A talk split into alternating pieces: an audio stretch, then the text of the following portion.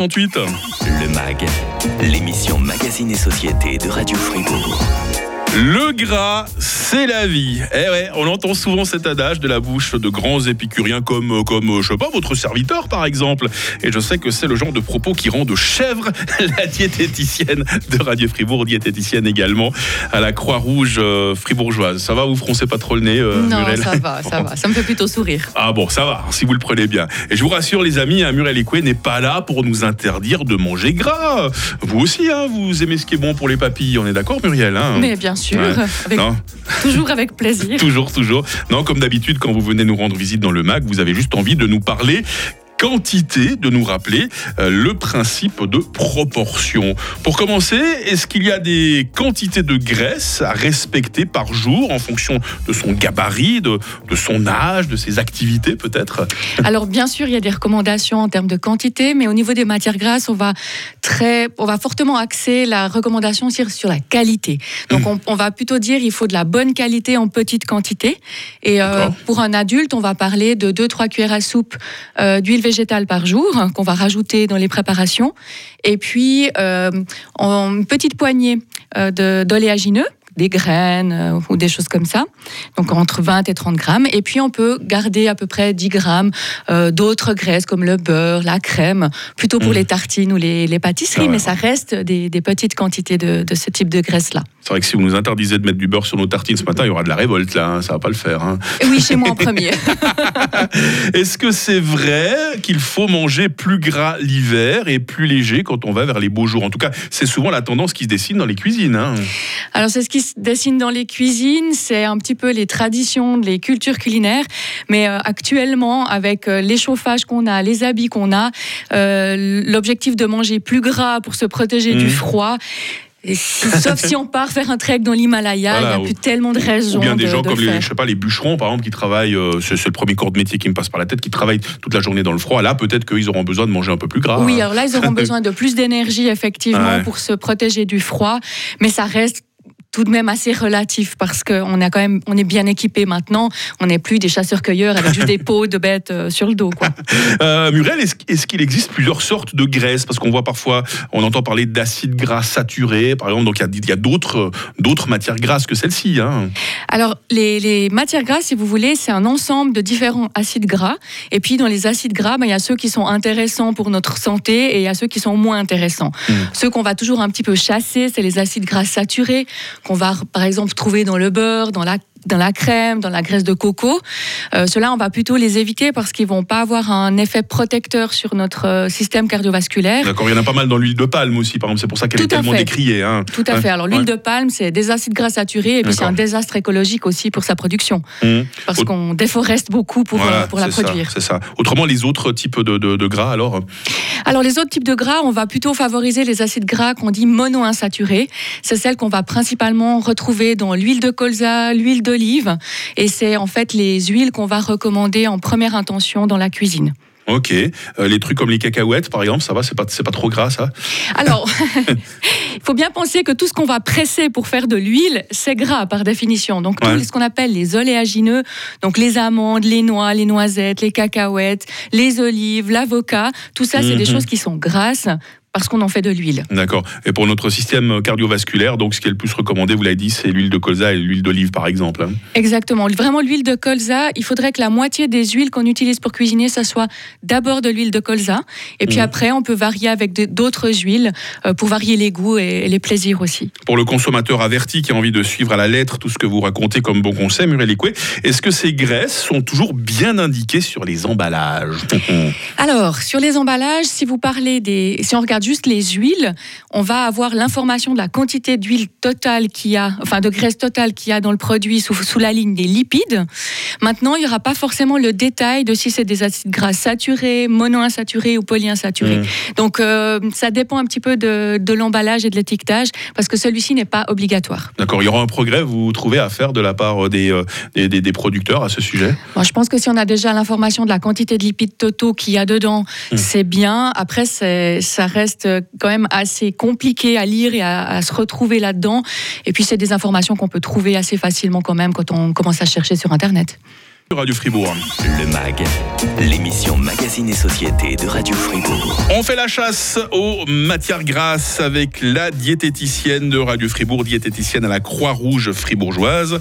Ça va toujours bien, Muriel Écoué Mais oui, toujours. On le rappelle, le but c'est de ne pas s'interdire totalement les bonnes choses. Beaucoup sont grasses, hein, il faut voir les choses comme elles sont. Non, non, c'est juste le faire euh, de manière raisonnable pour être euh, bien dans son corps. hein. Alors, on, on- je vous ai annoncé tout à l'heure, on va peut-être faire le tour des, des aliments les plus gras qui existent sur le marché, Muriel. hein. Il y, en a un petit paquet là. Oui, alors évidemment, dans les des aliments gras, on va parler de tout ce qui est huile, matière grasse, donc le beurre, la crème, euh, le- le- la graisse de coco aussi, on- même le lait de coco, c'est relativement gras. Des fois, on Mm. l'oublie quand on l'utilise pour en, en cuisine, mais c'est un peu l'équivalent du- d'une crème. Et puis, ben, comme je l'ai dit avant, les oléagineux, donc euh, les noix, noisettes, amandes, avocats, etc. Et puis après, ben, il y a tout ce qu'on va préparer, Euh, donc tous les mets gras. Euh, on va parler, par exemple, de toutes les charcuteries, de toutes les fritures, les Mhm. sauces crème, les, les, les- les préparations à base de pâtes feuilletées, de pâtes Ouais. brisées. En général, la pâtisserie, c'est assez gras aussi, Euh, mais c'est vrai que ça dépend un petit peu. Puis après, ben voilà, on sort de Pâques, donc maintenant je peux le dire, mais le chocolat, c'est gras. Ouais, ouais, ouais. Les fromages. Heureusement que vous l'avez pas dit avant, on n'aurait pas, on n'aurait pas osé fêter Pâques. hein. Non, on aurait, on aurait osé quand même. On aurait osé quand même. Euh, sinon, on est dans une région où l'on produit du très bon fromage. Alors, il y a des fromages gras, des fromages moins gras. Ça, c'est important à dire. hein. Oui, alors il y a effectivement des fromages qui sont moins gras.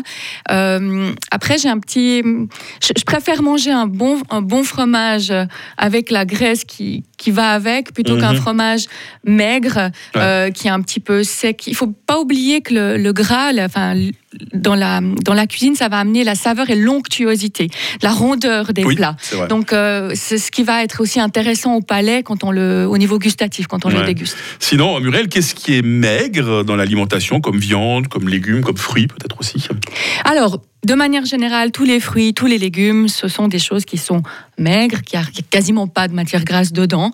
Euh, dans les viandes aussi, on va trouver, dans, même dans les viandes froides, hein, souvent on se dit, ouais, mais quand on prend un plat de charcuterie ou de viande froide, c'est vraiment euh, porte ouverte aux graisses. Bien penser que tout ce qui est jambon, viande séchée, euh, le rôti froid, la volaille, euh, toutes les filets de truite fumés, par exemple, tout ça, ce sont des produits qui sont maigres.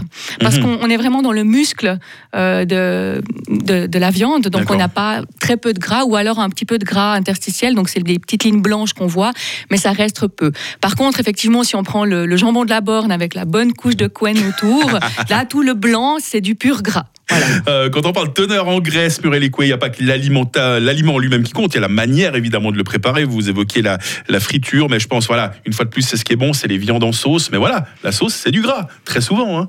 Alors, si on la rallonge systématiquement avec de la crème. C'est ce euh, que je fais. Voilà. Faut pas le dire, c'est entre nous, c'est un petit secret là. Alors, moi j'aime bien dire que une petite touche de crème pour affiner à la fin, c'est très intéressant et ça amène justement cette onctuosité, cette rondeur dans la sauce.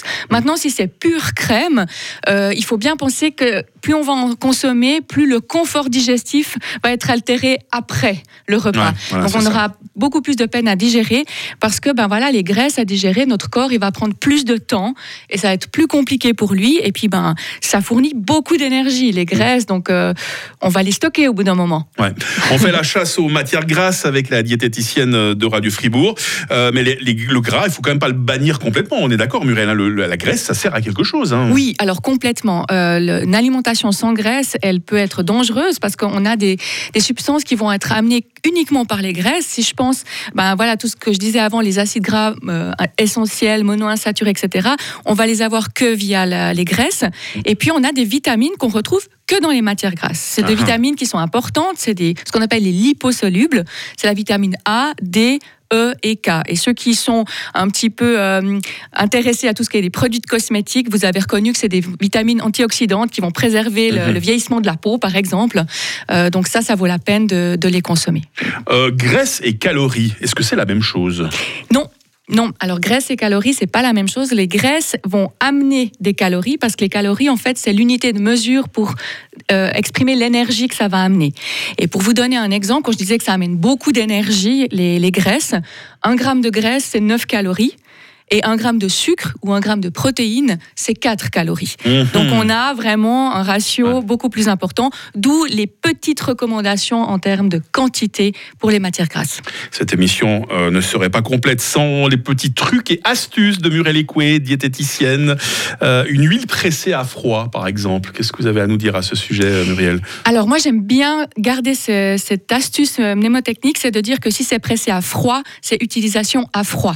Mhm. On va pas les chauffer, elles vont être fragiles parce que justement elles ont plein d'éléments en suspension qui risquent d'être fragilisés si on les chauffe. Donc elles, sont, elles seront vraiment meilleures tant au goût qu'à la qualité euh, que si elles sont consommées à froid ou simplement en assaisonnement à la fin, du, à la fin de la préparation. D'accord. Et puis, euh, une autre astuce que j'aime bien dire, c'est qu'une huile qui a fumé, vous la jetez et vous recommencez. Ok. Voilà, on se dépêche pas de jeter la viande dans l'huile qui a fumé dans la casserole si on a un petit peu trop chauffé puis qu'on a oublié l'huile. On, on jette et on recommence parce que là, l'huile va vraiment être euh, mauvaise. Ouais. Et il faut la conserver euh, d'une manière particulière aussi, cette fameuse huile? Oui, alors les huiles, surtout les huiles pressées à froid, elles vont être sensibles à la chaleur, à la lumière et à, et à l'air. Donc Oh. le mieux, c'est de les conserver dans une bouteille qui est foncée, dans un endroit frais, pourquoi pas même au frigo. Et puis on va les conserver quand même pas trop longtemps pour éviter qu'elles ne rancissent.